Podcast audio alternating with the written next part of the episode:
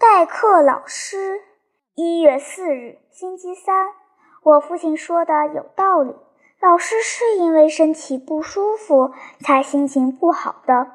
老师三天没有到校了，由那位个子矮小、没有胡须的年轻代课老师给我们上课。今天上午发生了一件糟糕的事情。最近一两天。同学们在教室里嬉闹玩耍，大声喧哗。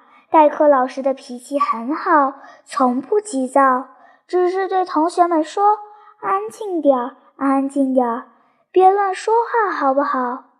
这天上午闹得更凶，乱哄哄的嗡嗡声，连老师讲课都听不见了。老师仅靠哀求都白费力气。校长还亲自来教室门口看过两次，可他一走，教室就像市场一样沸沸扬扬地喧闹起来。卡罗娜和德罗西善于用面部表情示意同学们放老实点儿，警告他们乱闹是可耻的行为，但谁也不理他俩。只有斯达尔迪两肘支在桌子上。两个拳头顶着太阳穴，一声不响地坐在座位上。也许他正在一门心思地想着经常谈到的藏书室呢。长着鹰高鼻子的集邮爱好者卡罗菲正在排列参加抽彩者的名单，每张彩票两个铜币，中彩者的奖品为一个幼针墨水瓶。教室里有的同学喋喋不休，有的哈哈大笑，有的用钢笔尖刺扎桌子取乐，还有的用袜子的松紧带弹纸球玩。代课老师一会儿抓住这个孩子的胳膊，一会儿又抓住那个孩子的胳膊，狠狠拧他们一一把，还把其中的一个推到墙边罚站。这一切都毫无用处，纯粹是浪费时间。老师在走投无路的情况下，只有一味的乞求：“你们为什么这样无理取闹？你们要我处罚你们吗？”然后用拳头猛捶桌子，用生气的口吻，哭丧着脸，连连大声说：“安静，安静，安静！”从老师的声音里可以看出。他实在太难过了。尽管这样，喧闹声却有增无减。弗朗蒂是甚至向老师扔起了纸球，有的同学学起了猫叫，还有的互相顶着脑袋嬉戏。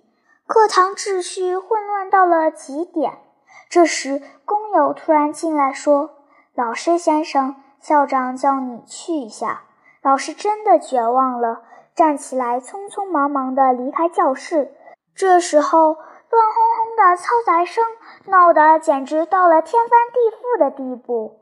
突然，卡罗娜“呼”地跳起来，攥紧拳头，环顾四周，大发雷霆地喊道：“你们这些畜生，别胡闹了！你们钻老师好脾气的空子，为所欲为，真是胆大包天！老师要是真的打断你们的……”脊梁骨，你们就会像丧家犬那样匍匐求饶。你们是一伙胆小鬼！谁要是再嘲笑老师，我就把他拖到校外，打掉他的牙齿。我发誓，即使当着他父亲的面，我也照打不误。大家都默不作声了。卡罗娜的眼睛里放射出愤怒的光芒，好似一头发怒的小狮子。那一副威风凛凛的派头，还真是叫人望而生畏呢。卡罗娜一个个的怒视着那几个最淘气的学生，他们都低下了脑袋。当眼睛红肿的代课老师走进教室时，班里立刻鸦雀无声了。他茫然地站在那里。过了一会儿，当他看到卡罗娜怒容满面的样子时，便明白了一切。他用充满情意的口吻，像对兄弟一样的对卡罗娜说：“卡罗娜，谢谢你。”